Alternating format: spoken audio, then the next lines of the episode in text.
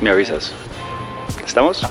Listos, perfecto, perfecto. Hola, buenos días, buenas tardes, buenas noches, desde donde sea que me estén escuchando. Desde donde sea que me estén escuchando. Sí, literal. Me llamo Juan o Baco para mis amigos, así que ahora adelante soy Baco para ustedes. Muchísimo gusto, qué rico que pudieron venir a acompañarme en este espacio. Y sin más preámbulos, bienvenidos a la terraza de Baco. Hola, ¿cómo están? Oigan, bienvenidos a la terraza de Baco. Mi nombre, para los que no me conocen, es Juan Vaquero. Un gusto conocerlos eh, y bienvenidos a este décimo episodio que celebramos de una forma muy especial porque hoy no estamos en la terraza de Baco propiamente, sino se van a dar cuenta que estamos en el jardín de Baco.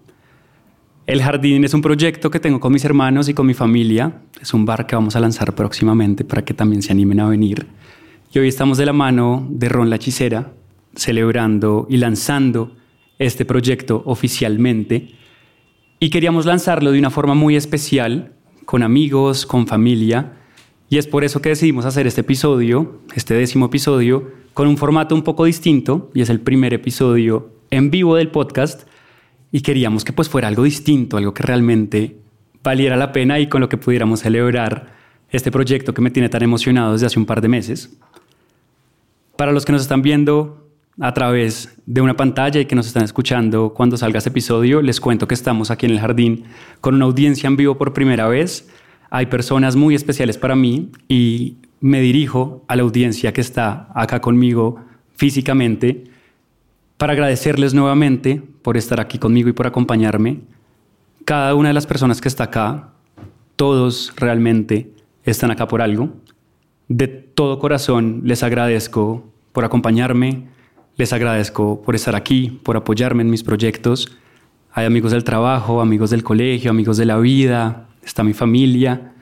Y a veces les confieso que me parece un poco irreal que este tipo de cosas me pasen a mí. Y me cuesta creérmelas, porque a veces digo, pucha, tenía muchos sueños yo en algún momento de, de mi vida y nunca me imaginé poder estar acá con gente que admiro profundamente, que hoy puedo llamar mis amigos, y estar entrevistando a una persona que también admiro profundamente. Les pido excusas de antemano si en algún momento se me quiebra la voz, si me toca parar, porque ustedes ya me conocen. Soy el típico Piscis que siente las cosas 300 veces más fuerte y además creo que eso se lo saca a mi mamá y, y, soy bastante llorón. Entonces puede que se me escape una que otra lágrima de la emoción que me da. No sientan que es porque estoy triste, todo lo contrario, es porque estoy muy emocionado de todo esto que está pasando.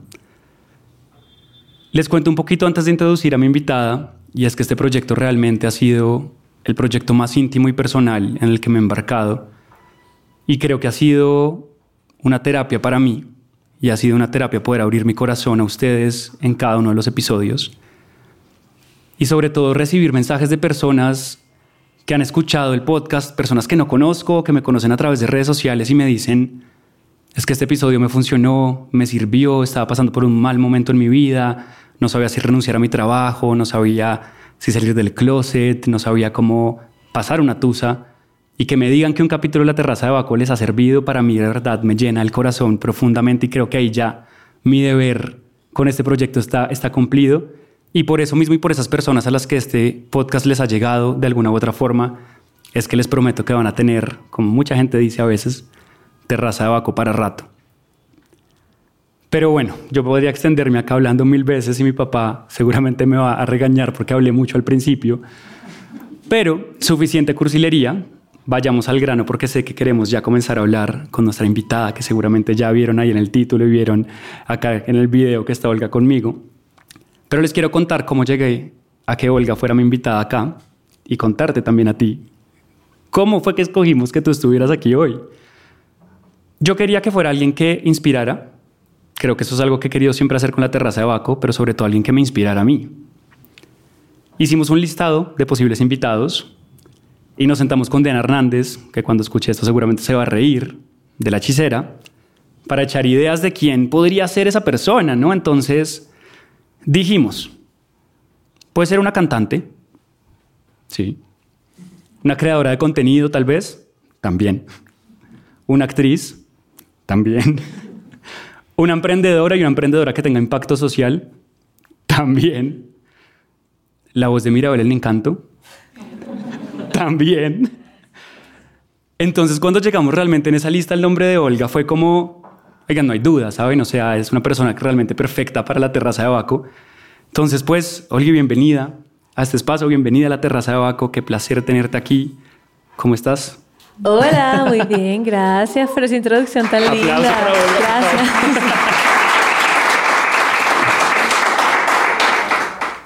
Pues ahí, para los que no te conocen, que pues me parecería raro que alguien no conociera a Olga Lucía Vives de mi audiencia, cuéntanos un poquito qué es lo que haces, por qué eres cantante, actriz, emprendedora, creadora de contenido. ¿Quién es Olga Lucía Vives realmente? Uy, yo hace ocho años hago parte de un grupo que se llama Ventino.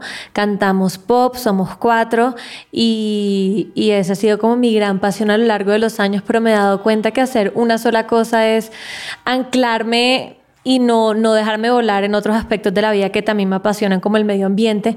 Entonces ya hace tres años y medio abrí una marca de cuidado consciente, productos ecológicos que se llama Galia.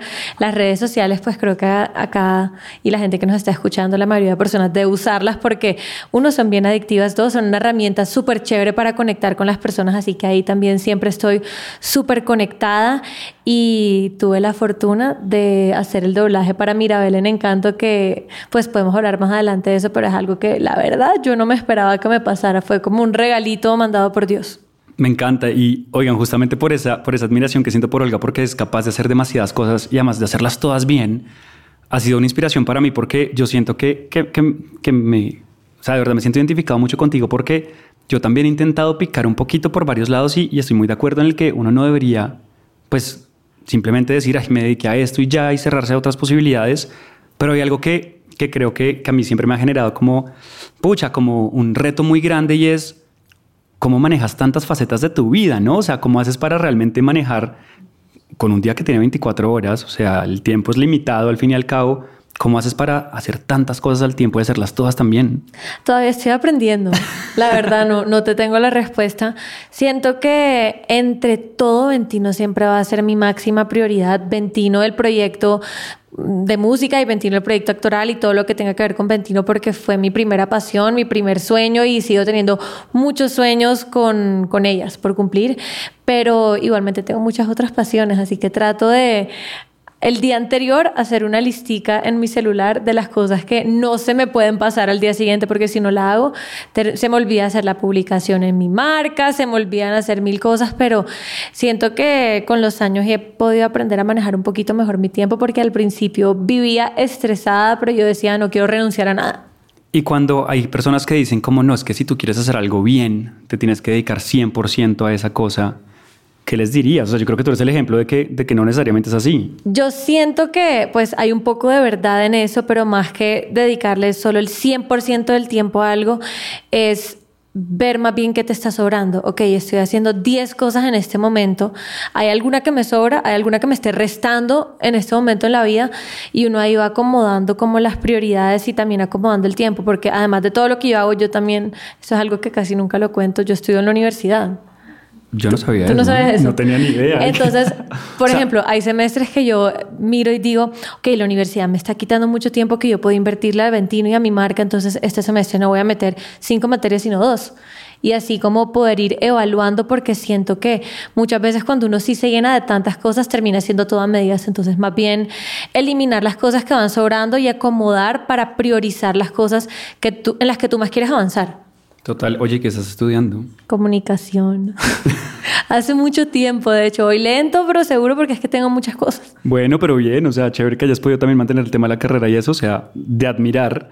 Y, y yo me puse a leer, obviamente, o sea, yo estaba hablando con Juli Sedan hace poquito y le decía que yo era muy ñoño para mi podcast y que siempre me ponía como a organizar todo. Y comencé a leer la historia de Ventino, justamente, yo no tenía ni idea que tú eras la menor de todas. Sí. O sea, es que Olga de verdad, además es una, es una bebé, tienes 25 años. Recién cumplidos. 25 años recién cumplidos. O sea, y siento que has tenido mil eras en tu vida, has logrado hacer demasiadas cosas. Y comencemos desde el principio, ¿no? O sea, tú te mudas de Santa Marta para Bogotá, entras al colegio, ahí terminas conociendo entonces, pues gracias al trabajo de Juancho Muñoz, que las une a las cinco en ese momento, conoces a las niñas de Ventino, hacen el video del el Disney Princess Mashup, que obviamente confieso que me lo vi 780 veces, o sea, porque era demasiado espectacular. Cuéntanos un poquito de cómo fueron esos inicios, o sea, cómo fue que, ¿cuántos años tenías ahí? O sea, 16, 17 años. Cuando empecé a cantar con las otras de Ventino tenía 16 años y ese amigo en común que mencionaste, Juancho Muñoz, él estaba en la universidad y el Disney Princess Mashup fue un video que fue un proyecto universitario para él y él nos llamó como, ay, oigan, tengo un proyecto de la universidad, ¿será que me ayudan cantando? Y todas como, pues, obvio, nuestro sueño es cantar, estamos en el musical del colegio, en el coro, en todo lo que tenga que ver con música en el colegio, ahí nos podían ver a nosotras y digamos que le hicimos el favor, pero él nos hizo fue un favor a nosotras, eh, juntándonos para este proyecto porque ahí no éramos ventinos, sino que el video se volvió viral. Nos empezaron a llamar de medios, hasta nos llegaban empresas como, ay, las queremos contratar para un evento y nosotras, ¿qué? Entonces después de como un mes o dos meses de estar juntas, cantar el Disney Princess Mashup en eventos, nosotras dijimos, no, pues hagamos un grupo ahora sí porque a la gente le gusta y realmente en ese tiempo pudimos acercarnos muchísimo y volvernos muy cercanas. Entonces dijimos, la pasamos bueno ¿Por qué no? A la gente le gusta, ¿por qué no mantenernos? De hecho, el día que hablamos de consolidarnos como un grupo, me acuerdo que Natalia empezó a llorar, porque fue Juancho el que nos dijo, oigan, pues ustedes se han preguntado qué quieren porque esto se está agrandando. Y Natalia empezó a llorar, es que yo estoy muy feliz. Y lloraba y lloraba. Entonces uno, pues no la conocíamos, la fuimos a abrazar y a tocar. ¡No me toquen! ella no le gusta que la toquen cuando está llorando. Y también es chévere irnos conociendo con el tiempo. ¿Y ustedes imaginaron en ese momento, o sea, unas niñas de colegio literalmente con un proyecto que no sabían que se iba a volver viral. ¿Ustedes alcanzaron a dimensionar en ese momento lo que podía llegar a ser Ventino o simplemente había sido como ayudemos a este man en su proyecto de la universidad y ya? La verdad, nosotras teníamos sueños de ser unas superestrellas y todo eso, pero nunca nos imaginamos de haber hecho las cosas que hicimos y, y, creo que cada vez que uno cumple un sueño uno tiene uno nuevo, entonces todavía nos queda mucho por recorrer. ¿Y cuándo fue el momento en el que dijeron, bueno, ya consolidamos el grupo, nos llamamos Ventino, que ustedes dijeron, ya esto, esto está listo, esto está creciendo, nos vamos a dedicar 100% a esta vaina. O sea, ¿cuál fue ese como punto de quiebre en donde se dieron cuenta que, que era un proyecto que tenía potencial? Yo acabo de entrar a la universidad, hice un semestre de comunicación acá en una universidad en Colombia eh, y nuestro manager del momento nos dice, nos salió la oportunidad de irnos a vivir a España para que ustedes hagan promoción, para que hagan una gira junto con una cadena radial y canten su música por 15 ciudades de España. Pero, pues nos vamos, tienen que dejar la universidad. Y pues para todas fue como, claro, o sea, ni lo pensamos. A mí me dio pesar porque en verdad yo también soy bien ñoña y yo decía, eh, voy a extrañar esta parte de la universidad, pero pues primero lo primero, o sea, los sueños no se cumplen todos los días y yo no voy a renunciar a irme de gira con mi banda a España por un semestre de universidad o por una carrera universitaria. No hay chance si quieres estudiar a los 40 años, mamá y papá. y hablando de mamá y papá, que creo que acá a muchos de nosotros y a mucha gente que nos está escuchando, creo que hemos tenido esas conversaciones difíciles de de no seguir el libreto al que ellos están acostumbrados de ya entrar a la universidad, voy a graduarme, voy a tener mi título, voy a entrar a una empresa a trabajar. O sea, ¿cómo fue ese proceso, tanto para ti como con tu familia, de, oigan, es que me voy a ir a España porque me voy a dedicar a ser cantante? O sea, ¿fue difícil, fue fácil? Mi papá siempre me dijo que él creía que yo estaba viviendo una aventura adolescente, entonces como, como dale, tú estás viviendo tu aventura adolescente, pero yo creo que él no pensó que la aventura adolescente se fuera a extender. Ocho años, ya vamos. Y mi mamá, ella soñaba cuando yo estaba en el colegio y me veía en las obras de teatro que yo estudiara teatro musical en Nueva York. Ella tenía ese sueño para mí, entonces ella me veía cantar y me decía, no, o sea, deja votar a la universidad, no importa. O sea, como que ella siempre tuvo también el mismo sueño que yo. Y mi papá, lo que te digo, lo veía como una aventura y me decía, pues dale, sigue tus sueños que ya después vas a la universidad. O sea, nunca tuviste realmente como ese, esa necesidad de demostrarle a ellos ni como conversaciones difíciles de, vengan, es que yo quiero ser cantante por esto y no necesito seguir ese libreto de, de, carrera. O sea, ellos me apoyaron mucho desde el principio. O sea, yo no sé ni por qué. Debieron haber visto talento. Yo no sé por qué me parece difícil. Mis papás que vienen de trabajos tradicionales, mi papá es abogado, ¿sabes? Como que además de todo yo soy la menor de tres hermanas y mi hermana mayor tiene tres títulos de ingeniería y una maestría, ¿sabes? Como que es ingeniería, ingeniera eléctrica, electrónica industrial. Y pasar a la menor a decir, y yo soy cantante, debió haber sido duro para ellos, pero pues me apoyaron. ¿Y qué le dirías a de pronto personas que están pasando como por un momento así similar en sus vidas y que desafortunadamente no tienen tanto apoyo de su familia? Porque hay mucha gente que pues a la que le cuestionan ese tipo de decisiones, ¿no? Y que pues no por, no seguir ese libreto, eh, pues lo que uno debería hacer entre comillas, pues les toca hacer lucharlo un poco más o no los apoyan en su casa, etcétera. ¿Qué consejo le podrías dar a gente que, que, está viviendo por eso? Digamos que yo no viví por las conversaciones más difíciles que sé que le tocan a algunas personas, pero igual sí tuve muchas críticas familiares, por ejemplo, de eh, abuelas, tíos, diciendo como eso no es serio, por favor, estudio en la universidad. Y yo creo que a veces está bien no escuchar a las personas. Y eso es de pronto una opinión no tan popular, pero cuando tú confías demasiado en lo que tienes, en tu talento, en tu proyecto y quieres apostarla toda, a veces está bien no recibir la negatividad. Entonces, tal vez recíbelo con cariño, pero sigue tu camino.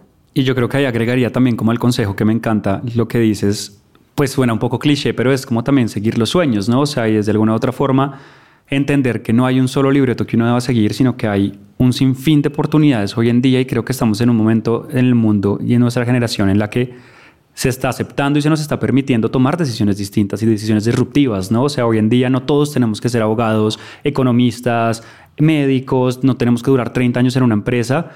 Está bien ser creador de contenido, está bien ser cantante, porque yo creo que cuando uno hace las cosas con pasión, lo más importante es que uno va a ser feliz, ¿no? Y si te equivocas, yo creo que también algo que siempre dice Cata, mi socia, es pues te puedes dejar caer, pero levantarte y seguramente te vas a poder seguir levantando y con tal de que tú seas feliz, creo que pues eso se refleja y se, y se muestra, ¿no? Y creo que pues ustedes son el claro ejemplo que vale la pena arriesgarse a perseguir los sueños. Hmm.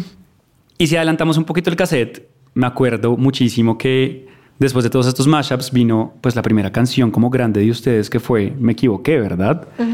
¿Cómo fue esa experiencia de ya comenzar a, tener una canción propia, de escucharse en los radios, de escucharse en Spotify, en Apple Music, bueno, en todas las plataformas y decir, pucha, ya es una canción de nosotros, ¿no? Porque antes eran covers. ¿Cómo fue esa experiencia y cómo se sentía ya estamos triunfando? A mí me gustaría tener la confianza y la certeza que sentía a esa edad, cuando era adolescente, porque de verdad en ese momento, cuando queríamos sacar nuestra música original, ya habíamos firmado con Sony Music, pero Sony nos dijo, no, los proyectos como ustedes no funcionan con música propia, ustedes tienen que seguir haciendo covers. Y el primer proyecto que sacamos con Sony fue otro cover, otro medley de canciones de divas de la industria. Ese también me lo escuché, obviamente.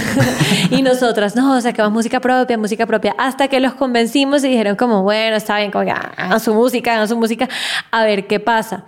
Eh, y sacamos la primera canción, me equivoqué, fue una experiencia increíble, nos sentamos a escribir la canción, nosotras sin saber escribir música, nos estaban guiando muchísimo unos productores y compositores que se llaman Mauricio Rengifo, que es Dandy de Cali en Dandy, y Andrés Torres, que también fue uno de los productores de Despacito, gente... iba a decir, ¿no? sí, son los productores de Despacito, gente demasiado buena, y llegamos con las canciones, son y como, bueno, gustaron, y las lanzamos y eso fue como un boom como que empezamos a crecer y después empezamos a viajar a Perú, Ecuador, más adelante a México, hacíamos giras promocionales por Colombia y veíamos que los números crecían y crecían, pero lo que te digo, para nosotras nunca, nunca sentimos como un riesgo latente de vamos a fracasar, sino que era como, ay, hagámosle que seguro nos va bien, era como una confianza que yo en verdad no entiendo, porque para cada cosa que nos decían que no, no nos desmotivábamos. Hoy en día siento que manejo el rechazo mucho peor que antes, porque ahora como que uno sí se cuestiona, digo, uy, ¿será? ¿Será que sí? ¿Será que no? ¿Me están aconsejando otra cosa? Siento que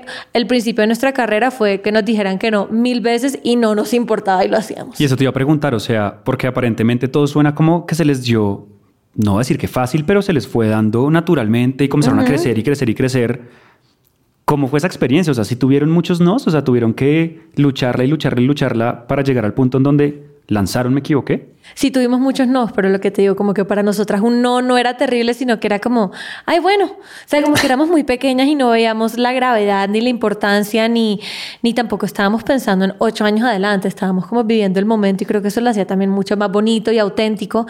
Y, por ejemplo, Sony tampoco estaba seguro si firmarnos al principio y, y lo cuestionaban y tuvimos que hacer audición y me acuerdo que ellos nos citaron una reunión y nosotras pensábamos que nos estaban pidiendo un show.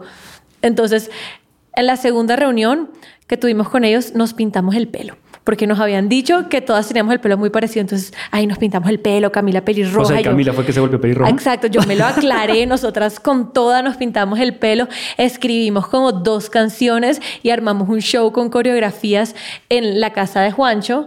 Invitamos a las personas de Sony que pensaban que era una conversación y de la nada los recibimos todas arregladas y con micrófonos. Y literal, la persona, fueron dos personas de Sony como, pero no entendemos ustedes qué van a hacer. Como, pero, Todos ¿qué como, hacen? Pues cantar. Y ellos, no veníamos a una reunión y nosotras, pues ya déjenos cantar.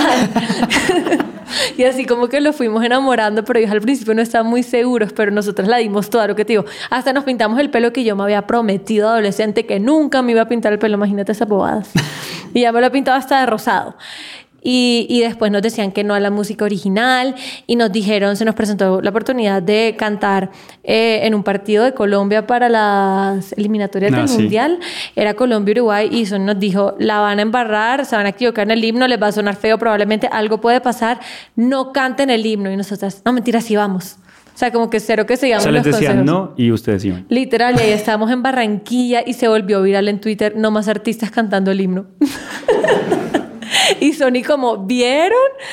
Y bueno, nosotras, pues no, no importa, dejamos los celulares, dejamos de ver redes sociales, cantamos y se volvió viral. Ventino sí sabe cantar el himno y nosotras, ay. Y ahí Colombia nos empezó a conocer después de ese episodio de cantar ese partido porque era todo Colombia viéndonos. Literal. Y seguramente hay muchísimos momentos en estos ocho años, ¿me dijiste nueve años? Ocho. Ocho años. Pero yo sí quisiera saber, y yo creo que algunos de acá de la audiencia también, ¿cuál ha sido tu momento favorito que has vivido con Ventino? Si tuvieras que escoger uno, Olgi. Ay, uno. no, pero ¿por qué me haces escoger uno? Es como decir un hijo favorito. Te apuesto que tus papás no te van a Bueno, decir bueno, cuál o sea- es el hijo favorito. Pero bueno, un par de momentos, o sea, que tú digas, alguno que tú digas fue, pucha, me acuerdo de esto demasiado. Me acuerdo de esto demasiado.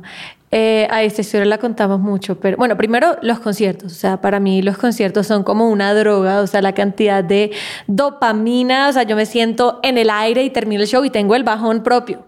De verdad, o sea, los conciertos de los mejores que hemos tenido. Eh, después de pandemia fue muy emocionante volver a cantar en un escenario grande, el Movistar Arena, cuando lo abrimos a Tini. Y lo recuerdo con tanto cariño porque no sabía la falta que me hacía cantar en vivo para un público que respondiera tan chévere. Yo fui muy feliz, pero esta historia siempre la cuento. Estábamos en unos premios, era el primer premio que nos ganábamos, ni siquiera sabíamos que estábamos nominadas por, porque así somos nosotras, no nos contaron. Y de la nada empieza, y el premio para el artista, no, no me acuerdo ni cuál era la categoría, mejor grupo, no, ni me acuerdo. Son unas niñas colombianas, son un grupo y nosotras, un grupo. ¿Cu- ¿Qué, qué otro grupo habrá? Y nos estaban grabando y nosotras aún así no lo sospechamos. Y ellas son Ventino. Y nosotros nos quedamos sentadas, o sea, ni siquiera nos paramos. Y la gente alrededor, párense, párense. Nos paramos, recibimos el premio, todas lloraron, excepto yo porque yo era la que te estaba dando el discurso. Y luego nosotras íbamos a cantar en esos premios, por eso viajamos a los premios. Eh, y cantábamos antes de Yatra, pero algo pasó con un vuelo de Yatra y pudimos cerrar el show, o sea, como el artista importante. Terminamos el show y sale Sony con nuestro primer disco de oro. Entonces fue como un momento súper especial, premio, primer disco de oro por Me Equivoqué. Y Natalia de la emoción vio un fan al pie del escenario diciendo como, ay, un regalito, Natalia. O sea, en las nubes diciendo, ¿cómo no voy a recibir este regalo? Pues no vio el fin del escenario y se cayó. Una caída de dos metros del escenario al piso, pero por boba. Yo vi, porque... yo, yo vi ese video. Porque había una telita negra y ella dijo, no, hay una rampa. Una rampa que no usamos en nuestro show, o sea, no sé ya qué vio y se cayó y hay videos de eso, de cómo la niña cae al piso y después los guardias que estaban ahí la sacan casi que agarrada del pelo y ella, era, ella dijo, yo pensé en hacerme la desmayada por evitarme la pena, pero no pudo de la risa. y nosotras viviendo, o sea, todo eso fue como una mezcla de emociones que yo digo, ay, qué chévere. No, pues me parece espectacular. Yo siento que, o sea, yo de verdad tengo que aceptar que me da un poquito de envidia porque yo tengo, para los que me conocen, siempre he querido ser cantante y tengo esa frustración desde niño chiquito y creo Yo que no ya en esta sabía. vida, lo confieso, en esta vida ya no me tocó, creo, pero esa emoción de la que tú hablas de pararse enfrente de un escenario de, de miles de personas y de que canten tus canciones, creo que nadie nunca la va a sentir a menos que realmente lo viva. Entonces me emociono muchísimo que cuentes ese tipo de historias.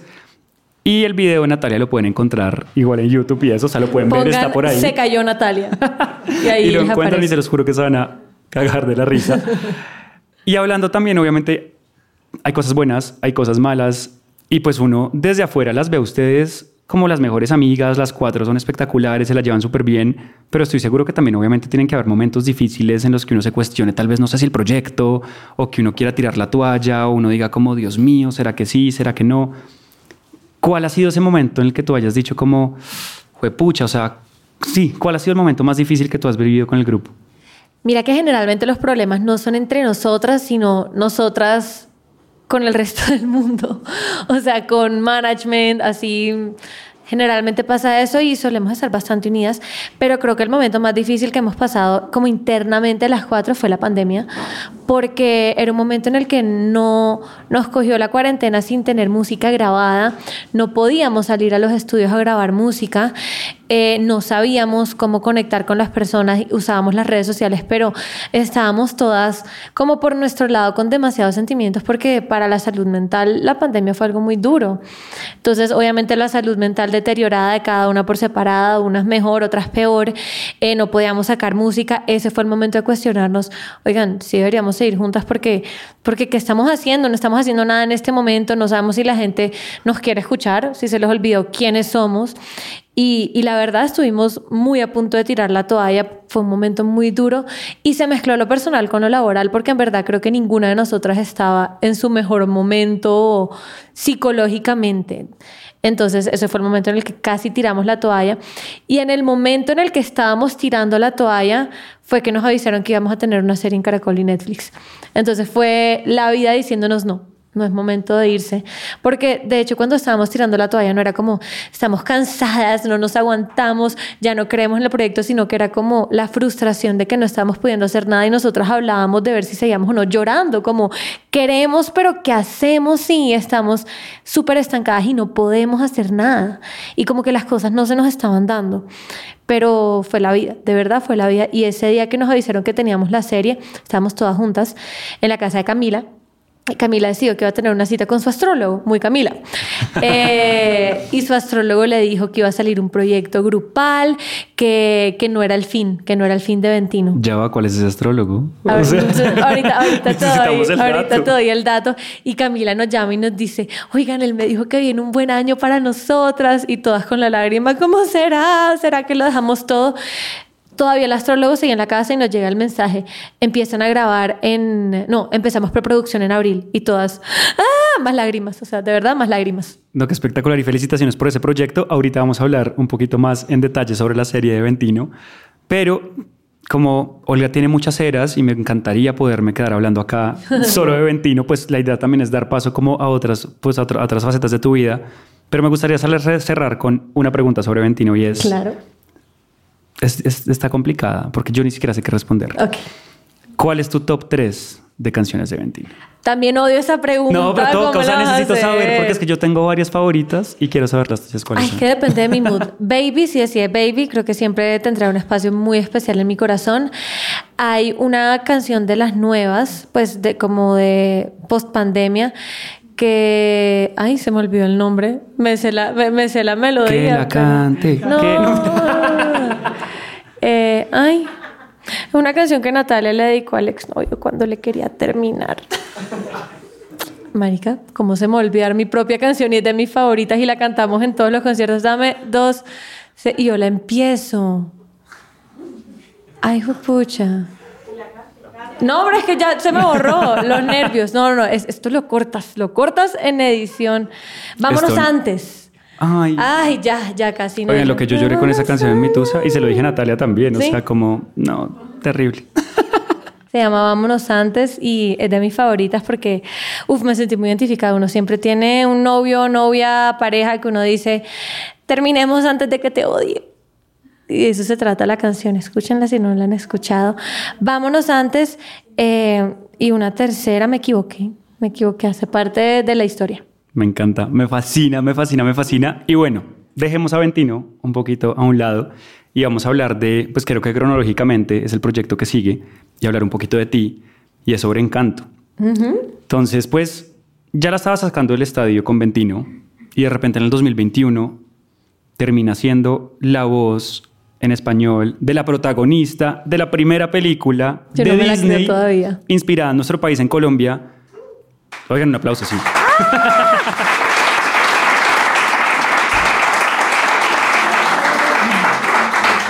¿Cómo llega Olga Lucía Vives, Samaria, colombiana, a ser la voz de Mirabel el Encanto? La vida siempre tiene como el momento ideal para sorprenderlo a uno. Yo en ese momento, uno, estábamos teniendo la crisis en Ventino, Dos, como que personalmente yo no me estaba sintiendo suficiente. O sea, de verdad, fue de las épocas más oscuras que yo he tenido. Estábamos con Ventino en México en ese momento y nos llaman como, ay, que las quieren para que audicionen para algo de Disney. Y todas, ah, bueno, para un- nos Ah, dijeron, las llamaron a todas. Sí, O sea, nos dijeron que era para una serie y todas, ah, chévere. Y llegamos a la audición y nos dicen, no, no es una serie, es para Encanto, la película que va a salir. Ya habían salido los trailers de Encanto, todo. Entonces nosotros como, pero ¿cómo así? Si ya salieron todas las promociones con otras voces. Nos enteramos que es que llaman a cualquier actor de voz para las promociones y luego sí, sí, pues contratan ya los actores finales. Y eso fue muy loco porque nosotros no teníamos ni idea de lo que íbamos. Y el director, era COVID, el director no estaba presencial, así que nos llamó por teléfono y nos dijo a cada una, háblame, háblame de ti. Eh, ¿Cómo te llamas? Hola, soy Olga Lucía Vives. Listo, te audicionas para Mirabel. Hola, soy Camila. Bueno, te audicionas para Isabela. Pero así, o sea, nosotros ni siquiera escogimos para quién audicionar, no conocíamos a los personajes, no audicionamos para los mismos personajes porque así lo decidió el director de casting en ese momento. Y entré, nunca en la vida había hecho doblaje, yo me la gocé porque dije, pues ya, no importa. Y de hecho, un, más o menos un mes después, llamaron a Natalia y le dijeron, Natalia había audicionado para Luisa. Y dijeron, gustó mucho Natalia, eh, pero de pronto pensamos que Natalia puede quedar mejor para Mirabel. Entonces yo dije, bueno, yo solo audicioné para Mirabel, ya, ya no quedé, pero qué experiencia tan espectacular. Tuve una, un preview de las canciones de Encanto, porque yo audicioné con la familia Madrigal, yo no, ya, ya, o sea, tengo el premio, conozco cosas que la gente no conoce.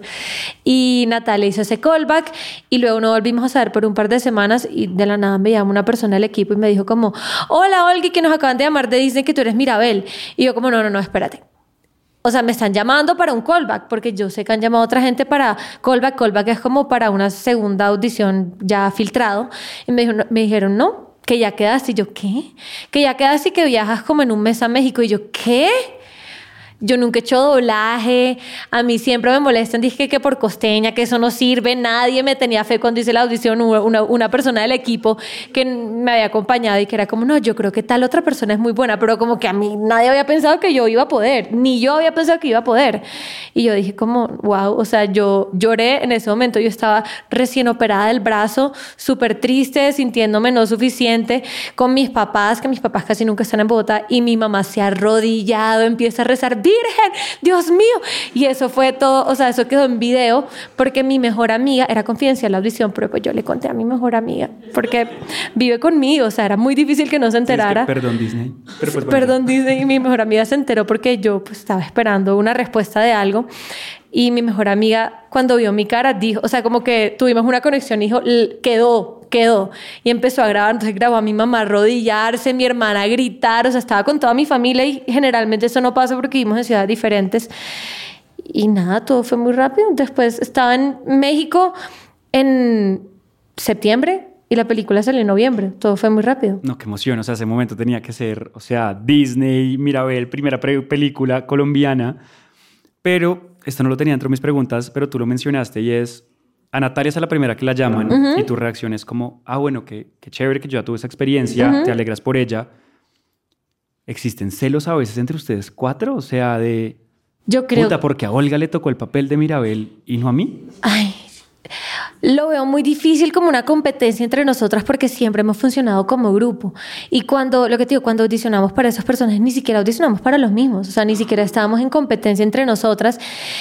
Y nosotras sabemos que si a una le va bien, a todas nos va bien. O sea, si hubiera quedado Natalia como Luisa o como Mirabel, eso le da mucha exposición a Ventino, que al fin y al cabo es la prioridad de todas. Entonces no es como, ah, qué rabia, maldita, sino que más bien es como, qué chévere, porque esto me sirve a mí también y nos sirve a todas. Así que, pues yo no, yo no sentí que tuvieran celos, ni yo sentí celos por Natalia, sino que fue como, no puede ser.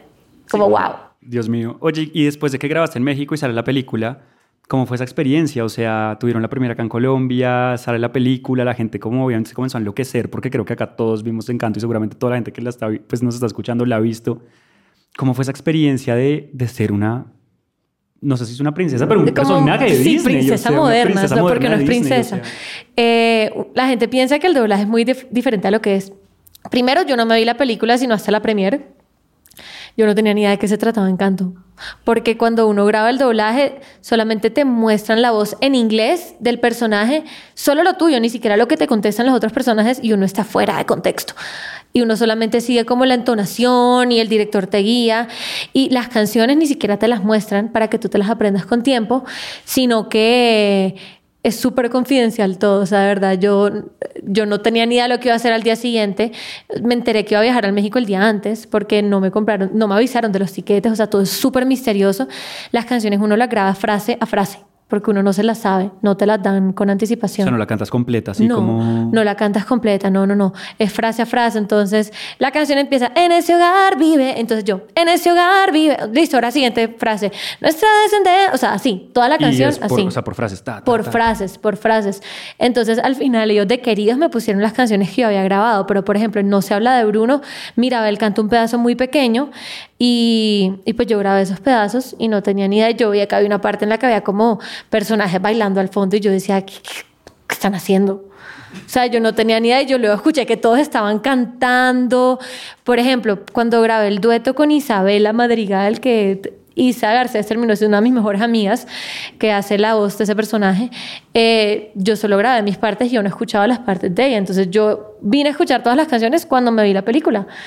Y como que siento que todo fue una experiencia muy real. Yo todavía no me creo que yo haya hecho eso, pero a mí me dan hasta ganas de llorar. Digo, decir, mi sobrino cuando crezca va a poder decir que su tía fue la voz de un personaje de Disney. Yo de verdad hago todo pensando en mi sobrino. Ay, que, o sea, demasiado espectacular. Y, y, y, después esa experiencia como es, o sea, o sea, literalmente princesa de Disney, salió la película y la acogida de la gente fue pues sobrecogedora o no, es que la gente ama Encanto. Yo tenía miedo de que me dijeran pésima esa niña que nunca ha hecho doblaje que está haciendo y obviamente hubo críticas pero el 90% fueron comentarios tan lindos y tan positivos y, y que gracias y que qué bonito ver a mi país representado y lo hiciste muy bien y la gente ahora me paraba en la calle no por Ventino sino por Encanto o me decían yo veo tus TikToks y yo decía ay porque yo empecé a usar TikTok en verdad por claro. encanto, porque hacía cosas del doblaje. Y yo decía, qué loco, qué loco que la gente me reconozca por otras cosas. Y ahí, hablando de la voz, digamos que la gente te reconozca y todo, la voz de Mirabel no es la voz con la que tú hablas en la vida real, ¿o sí? O sea, ¿eso cómo funciona? O sea, ¿tú hablas con tu voz normal o tú haces una propuesta de la voz para el personaje, el director te la da? O sea, ¿cómo llegaste a la voz de Mirabel? Yo ni sé lo que dice en la audición, lo que te digo. Yo fui a gozármela y yo, yo decía como, ay, yo escuchaba la voz en inglés y trataba como de medio imitarla. Eh, y, y, pues sí, ya después, cuando estaba grabando en sí, de hecho Disney me dijo como, ¿por qué no intentas hacer Mirabel con acento costeño? Y yo les dije, ay no, porque, porque ellos al principio se estaban planteando que Mirabel fuera costeña, Isabela fuera paisa, Luisa fuera de Bogotá. Y de hecho yo en ese momento les dije como, es que me parece muy confuso porque como yo voy a ser costeña, mi hermana va a ser paisa, eh, mi mamá va a ser, va a tener acento pastuso, o sea, tratemos como de integrar palabras, de tratar de no hacer un doblaje tan típico, pero, pero igualmente tratar de neutralizar lo máximo posible porque ya después el doblaje lo muestran en España y dicen que está diciendo esa costeña, ¿sabes? Total. Entonces, pues decidimos al final del día que íbamos a hacer pues todos un acento un poco más neutro, excepto el personaje de Félix que sí hizo una propuesta como, como caribeña en su acento, costeña del Pacífico. Eh, pero sí, eso fue como mi, mi única intervención, de resto solo dejé fluir. Y para Mirabel, para escucharme más niña, pues sí, hago la voz más aguda y más nasal, cuando canto y cuando hablo.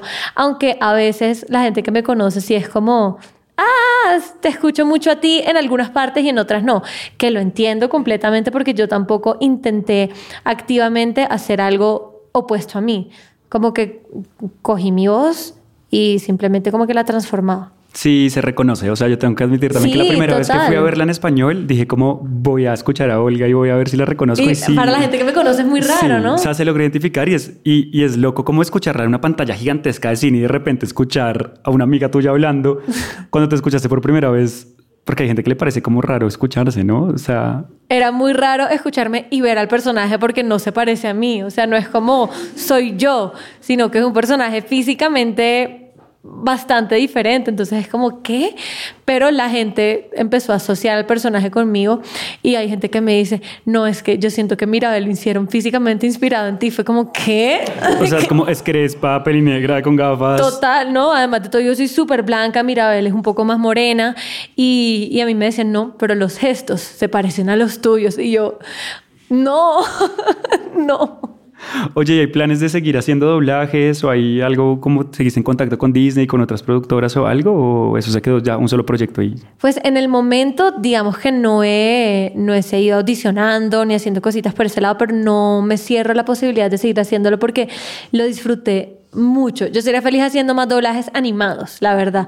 Así como Kardashians en español, no me veo, pero, pero doblajes animados. Y si quieren hacer Encanto 2, 3, 4, 5, 6, 7, yo feliz. La gente me pregunta si yo sé, no sé lo que les digo. Si ni siquiera sabía comer en las canciones cuando las grabé, no voy a saber si va a haber dos. Hasta, Ay, ojalá. Hasta que ustedes se enteren, probablemente. bueno, y cerremos esta, esta era de encanto. Y te puedo pedir que nos digas algo con la voz de Mirabel. ¿Qué? Lo que quieras, lo que quieras. O sea, sé que te lo han pedido 500 veces y he visto todos los TikToks, pero alguna frasecita con la voz de Mirabel. ¿Alguien se le ocurre algo que pueda decir? ¿Alguna frase que conozca? ¿Alguna frase? O la típica de, hola casita. ¿Y la de las arepas, por favor? Eh, ay, ¿cómo es que es esa frase? Eh, ¿Una arepita con queso? ¿Qué dice? La de... Ah, ya. Tú sanaste mi herida con una arepita con queso. Oigan, aplauso, por favor, para Mirabel.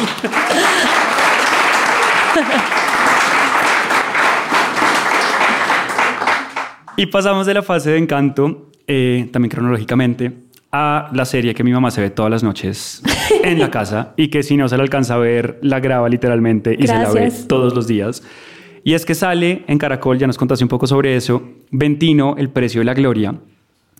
Y pues bueno, acá vimos otra faceta tuya de actriz, las Ventino de verdad actuando y a mí me impresionó los capítulos que he visto que Oigan, o sea, parece que hubieran actuado toda la vida. Yo sé que ustedes vienen de un, pues de un, de un, contexto de, teatro musical y actúan en el colegio y todo eso, pero ¿cómo fue meterse en esa faceta de soy actriz, voy a salir en primetime y además es una, es una, es una serie que es basada en nosotros? Nosotras tomamos cursos de actuación con Caracol de la mano de ellos, pero igualmente ellos no sabían en lo que se estaban metiendo y eh, creyeron ciegamente en nosotras porque nunca habíamos actuado de manera profesional, porque ah, pues veníamos de hacer teatro musical en el colegio, pero no es lo mismo actuar para teatro que para televisión ni hacerlo de manera profesional ni mucho menos, o sea, de verdad que actuar es toda una profesión bien complicada y requiere mucho talento, pero igual nosotras nuevamente creyendo ciegamente en nosotras, ahí sí fue como, no, de una, hagámosle, nosotros, sí, eso, eso lo sabemos hacer, nos preparábamos, tomamos clases desde el 2020 y luego hicimos dos meses internados con uno de los directores preparando los personajes, pero lo curioso es que la historia se escribió sin tener claro quién iba a ser de qué personaje. Aunque yo sí creo que iba a ser la costeña. Curiosamente hay una costeña, ¿no? Pero de resto no tenían muy determinados los personajes y en Caracol nos llamaron para audicionar. Entonces nosotros tuvimos que audicionar para nuestros personajes. Nos aprendimos los, pues, los libretos, las escenas que nos enviaron. Fuimos, audicionamos y estábamos muertas del susto y ni siquiera nos aprendimos todas las escenas porque dijimos, uy, no son muchas. Yo voy a decir que mis dos personajes favoritos son estos y allá dijeron, no, vamos a hacer todas las escenas, todas y van a ser las escenas dos veces. Una son un personaje y la otra son el otro. Y nosotras, Natalia y yo nos pegamos unas improvisadas para las escenas que no nos sabíamos, pero bueno, hay personalidad. Cuando terminamos de audicionar, la gente de Caracol, los directivos nos dicen como, ay, pero ustedes si actúan, teníamos un miedo porque nosotros decíamos, ¿cómo las vamos a poner a actuar si son cantantes? Entonces como que empezamos a recibir ese tipo de comentarios positivos, entre todo como que estábamos sorprendiendo al equipo y la gente se fue motivando y em, cada vez como que crecía mucho más esa emoción de hacer el proyecto y nosotros también nos pusimos más las pilas y fue lo máximo, lo volvería a hacer mil veces. Creo que tiene que ser una experiencia espectacular, pero te quiero preguntar algo y es que yo cuando vi la serie y pues salió como el promo, la promo y todo, que decía Ventino, yo juré que iba a ser la historia de ustedes, o sea, y hay mucha gente que yo creo que tiene esa duda y es, Ventino, la serie, ¿es la historia de Olga Lucía Vives, de Camila Guerra, Natalia Falador, de Maquis? O es una serie 100% ficticia. No, es 100% ficticia. Nosotros, al principio, cuando había como intención de trabajar juntos con Caracol, ellos empezaron a explorar las posibilidades. Ok, hacemos algo biográfico, hacemos ficción, eh, o sea, hacemos un reality, ¿sabes? Como que todo se exploró, pero queríamos trabajar juntos y nosotros hicimos toda una reunión contando nuestra historia. Me pasó esto con un exnovio, con un manager, o sea todos los trapitos sucios se los contamos y después fue como, no, su historia no da para hacer una serie, no es tan interesante. Eh, entonces, pues ahí decidimos hacer algo de ficción y dijimos, pues, pues, no nos importa que la gente se confunda, les decimos después que esa no es la historia de la vida real, pero queremos hacer música para televisión, queremos actuar, queremos estar en, en pantalla. ¿Y cómo ha sido esa experiencia actoral? O sea, y en general, como de grabar una serie. Acá con nosotros tenemos a Andy Munera, que también es uno de los actores de la serie, entonces qué chévere que estés acá. Eh, pero te gustó, o sea, me dices que es una experiencia que volverías a repetir, pero ¿qué tan diferente es ser, es, ser cantante? O sea, es algo completamente nuevo a lo que tú hacías. O completamente diferente. Uno, o sea, nosotros no sabíamos lo duro que era eso, la verdad. Los horarios 12 horas. Además grabaron mucho tiempo, ¿no? Y grabamos también sábados, o sea, de verdad, admiración total por todos los actores que, que la labor tan complicada. Y la emoción y el corazón que uno le pone a eso es es mucho, mucho, mucho, mucho, es demasiado diferente. Es mucho más estructurado que la vida de un cantante porque cuando tú eres cantante hay un día que tienes un show, hay épocas en las que estás preparando un concierto, hay épocas en las que estás súper metida en el estudio grabando, otras veces que estás en sesiones de composición, otras veces que estás grabando videoclips, de verdad como que es súper variable todo, pero acá era algo muy rutinario, yo sabía que yo la mayoría de días iba a estar grabando la novela hasta tarde. Y además grabaron muchos meses, ¿no? O sea, siete meses. ¿Cuántos capítulos son? 60. Y la serie se puede ver Caracol en este momento y después se va a poder ver en Se algún... está acabando en Caracol, estamos en los últimos capítulos, pero ya muy pronto se va a lanzar en Netflix. Así que por favor, si no se la vieron, se la pueden ver en Netflix. Está increíble, es un proyecto que, que amamos. ¿Y Olgi, te sientes identificada con tu personaje de la serie? Cero. Cero. Cero. Primero soy la hermana mayor y me hago cargo de ellos económicamente. Soy como la figura materna porque en la historia muere mi mamá. Y en la vida real, pues soy la hermanita menor. Más bien se hacen cargo de mí. Se han hecho cargo de mí mis hermanas mayores.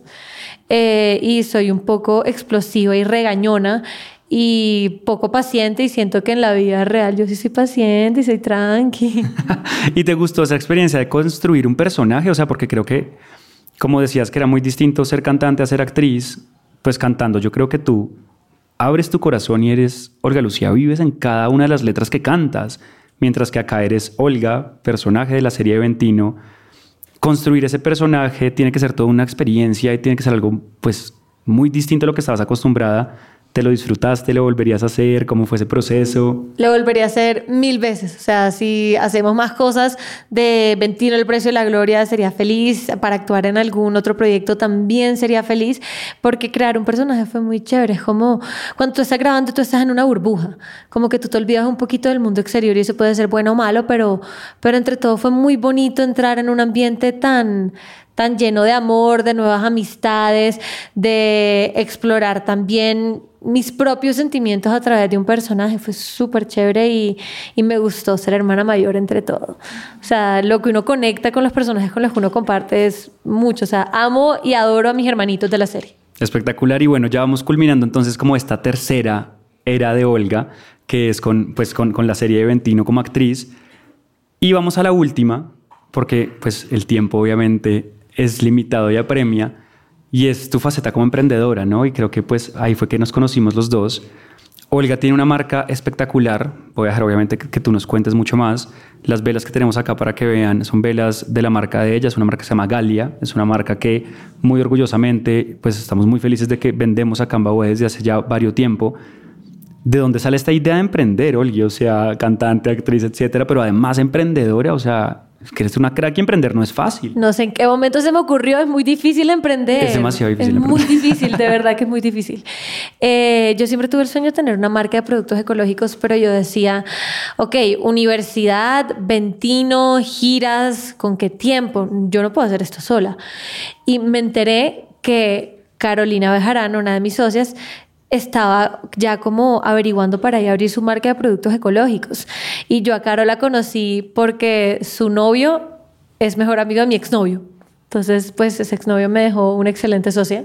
Y otras cosas buenas, él fue excelente. Em, y, y, yo me la acerqué un día y le dije como, oye, Caro, me contaron por ahí que tú tienes como este proyecto, yo quiero hacer lo mismo, ¿por qué no lo hacemos juntas? Dime que no con confianza porque yo no sé tú qué tan adelantada estés. Y me dijo como no de una hagámosla juntas. Yo lo estaba haciendo sola y me parece mucho mejor hacerlo en equipo. Yo he averiguado esto, esto y esto, pero empecemos. Entonces empezamos a ver el nombre, el logo y cuando empezamos a ver como toda la identidad gráfica, entra mi tercer socio, Nicolás Barrera, que es primo de Caro, y, y él nos ayudó con todo. De verdad que Nico es increíble. Y ahí los tres, sin tener ni idea cómo se arma una marca y una empresa, empezamos a hacer todo y a aprender de los totazos. Y Galia, exactamente, para los que no la conocen, ¿qué es? O sea, tiene productos pues, ecológicos, tiene velas, ¿qué más tiene? ¿Qué es Galia? Galia es una marca de cuidado consciente, nos enfocamos en el cuidado personal. Eh, la idea que nosotros teníamos era que el ambientalista perfecto no existe. Es muy difícil hoy en día hacer las cosas bien porque te dicen que usar tal cosa está mal y al día siguiente es peor. Entonces, lo que creemos es que cada uno pone un granito de arena y hace lo que puede. Y en Galia, más allá de vender, queremos ser una comunidad de personas que quieren ser mejores y queremos también educar a las personas a través de las redes sociales, de TikTok, TikTok, de los Reels, de todo. Em, y así nació Galia, en verdad, nació como un movimiento mucho más allá de una marca, pero con el tiempo hemos sacado nuestros propios productos, empezamos con productos de otras marcas, siendo un poco solo como un comercio digital en donde la gente pueda comprar de otras marcas, pero ya nos enfocamos en lo que realmente nosotros queremos hacer. Eh, tenemos eh, toallas desmaquillantes reutilizables, tenemos velas que sirven para masajes, todo obviamente ecológico desde el empaque y eso es lo más retador de todo, como hacer un producto ecológico que sea a un buen precio y que no solamente los ingredientes sino el empaque, de verdad que para crear cada producto nos demoramos, uy, para el desodorante nos demoramos más de un año entre la fórmula y el empaque, es, complicado. Me parece de admirar no solo el hecho de emprender, sino también de emprender, como justamente tú dices, en, en una empresa y una compañía sostenible. Y para las personas que nos están escuchando y los que estamos acá, creo que pues todos siempre hemos tenido las ganas de comenzar a tener hábitos de consumo más sostenibles porque creo que es algo que está en tendencia y algo que es supremamente importante que todos hagamos hoy en día. ¿Qué tip nos darías a los que tal vez no somos tan buenos, que estamos comenzando como en esa tendencia y que queremos comenzar a tener hábitos más responsables con el medio ambiente? Ay, que no se den tan duro. Si ustedes quieren, no se den tan duro y empiecen por algo pequeño, porque si dicen, mañana voy a ser vegano, voy a dejar de usar plástico y eh, voy a dejar de usar químicos, pues eso no va a pasar, o sea, ¿a quién engañan? Nadie es un cambio así tan drástico de la noche a la mañana, pues empiecen por dejar los pitillos y luego las botellas plásticas y luego bañense más cortico y luego cuando ya tengan eso dominado, pues de pronto hagan unos días comiendo a base de plantas y, o sea, la suave porque si no la cogen suave no, no va a ser sostenible a largo plazo. Y no se estresen de las críticas porque en verdad yo que llevo mucho tiempo siendo súper consciente y tratando de tener una vida de verdad lo más sostenible y consciente posible, pues recibo críticas todo el tiempo de, ah, no, lo que pasa es que no eres vegana porque hay días en los que comes huevo. Es como, no me molesten que estoy dando lo mejor de mí. Y eso es Galia. Entonces, y también vayan a Galia si quieren conocer productos muy chéveres y, y, también puede ser una introducción para todo este, todo este mundo y esta comunidad consciente. Para mí definitivamente ha sido una introducción y creo que esto lo habíamos hablado en un panel que hicimos de sostenibilidad y de verdad me llevé ese mensaje de tomemos pequeños pasos en ese, en ese consumo responsable y yo lo he hecho, ¿saben? O sea, el cepillo de dientes de bambú de Galia, el desodorante natural, como que poco a poco he comenzado a implementar ese tipo de cosas en mis hábitos de consumo y creo que es supremamente importante y obviamente no puede faltar la cuña, Galia lo encuentran pues obviamente en sus redes sociales, en sus canales propios, pero también está Canva Web, tenemos una exhibición espectacular de todos los productos de Galia, entonces acá también los pueden encontrar. Y bueno, creo que nos estamos extendiendo más de lo que pensé que nos íbamos a extender y me da pena contigo. Quisiera cerrar con una pregunta que él tenía acá en la cabeza y a veces yo también me la hago a mí mismo y es, Juan Sebastián, bueno, ¿a qué te vas a dedicar? ¿No? O sea, ¿será que vas a seguir haciendo tantas cosas en tu vida por siempre? ¿Vas a ser podcaster? ¿Vas a ser influencer? ¿Vas a ser empresario? ¿Vas a ser, o sea... ¿Cuál es tu Olga favorita? Ay. La yo- Olga empresaria, la Olga cantante, la Olga actriz. Eh, la Olga artista. ¿Y eso abarca qué? Todo. No, no me quiero cerrar. Bueno, creo que antes que cualquier otra de mis pasiones está la música y está cantar. O sea, a mí cantar me llena. O sea, amo, amo escribir canciones, amo estar en el estudio, pero lo que a mí más me llena como persona, me llena el alma es cantar en vivo. Es lo que disfruto hacer más en la vida. Entonces, si nos ponemos drásticos y me dicen de verdad que tengo que escoger una porque si no me muero, creo que escogería cantar. Pero, pero muy cercano a eso están actuar y está mi marca porque son pasiones demasiado grandes. Y creo que además la estás toteando con todas las cosas, entonces Gracias. ojalá que sigas así. Y ya, ahora sí, última, última pregunta. ¿Qué podemos esperar de Olga, de Ventino, de Galia en el futuro? ¿Qué proyectos se vienen? ¿Qué nos puedes adelantar? Primicias acá en la terraza de Baco. Claro, pues de Ventino se pueden esperar la serie en Netflix y se pueden esperar un álbum. Estamos trabajándole fuertemente. Viene un álbum, queremos que tenga 11 canciones y ya tenemos 9. Entonces está avanzado, estamos todos los días en el estudio, estamos trabajando muy duro por eso y creemos que es nuestro mejor trabajo hasta ahora, podría decirlo. Eh, y de Galia pueden esperarse. Ay, vamos a hacer un rebranding, lo digo acá, lo digo acá, pues de spoilers, porque, porque con el tiempo la marca ha ido transformándose, cambiando y, y vamos a hacer un rebranding muy pronto en donde van a poder encontrar nuevos empaques, nuevos productos y un enfoque mucho más hacia el cuidado consciente, más allá de solamente lo ecológico. Espectacular, pues ahí me tendrás siempre, como lo he estado en estos últimos años, de fan, alentándote en todos los proyectos. Nuevamente, muchísimas gracias por aceptar esta invitación. Para mí es un sueño hecho realidad poderte tener acá. Eh, eres una persona que admiro profundamente, que de verdad, ojalá les llegue el mensaje a los que están acá con nosotros y a las personas que nos escucharon. Inspiras y de verdad irradias una energía espectacular que me llena el alma y el corazón. Y estoy seguro que a todos acá, porque los he visto que han puesto atención, entonces muy bien. Eh, de verdad, gracias. Gracias, gracias, gracias. Y pues nada, ustedes también, a los que están eh, acá en vivo con nosotros en este primer podcast de la Terraza de Baco en vivo, en el lanzamiento oficial. Muchísimas gracias por acompañarme, por acompañarnos. Lo que les decía al principio, para mí esto es un sueño hecho realidad. De verdad no me la creo y para mí hablar en este podcast me lo disfruto tanto. O sea, esto no es trabajo, esto no es sacrificio, esto no me cuesta absolutamente nada. Y agradecerles pues a ustedes profundamente, agradecerle también obviamente a la hechicera por siempre confiar en mí, por confiar en mis proyectos, en mis sueños locos que a veces tenemos. Eh, seguirán escuchando muchas cosas pues de esta marca tan linda y, de la terraza de Baco y de Baco pues también. Al jardín también, muchísimas gracias por prestarnos el espacio para que vengan acá y lo conozcan. Y gracias a todos ustedes que nos están escuchando y que van a escuchar este episodio cuando salga. Nos vemos el próximo martes, como todos los martes. Gracias, gracias, gracias, gracias.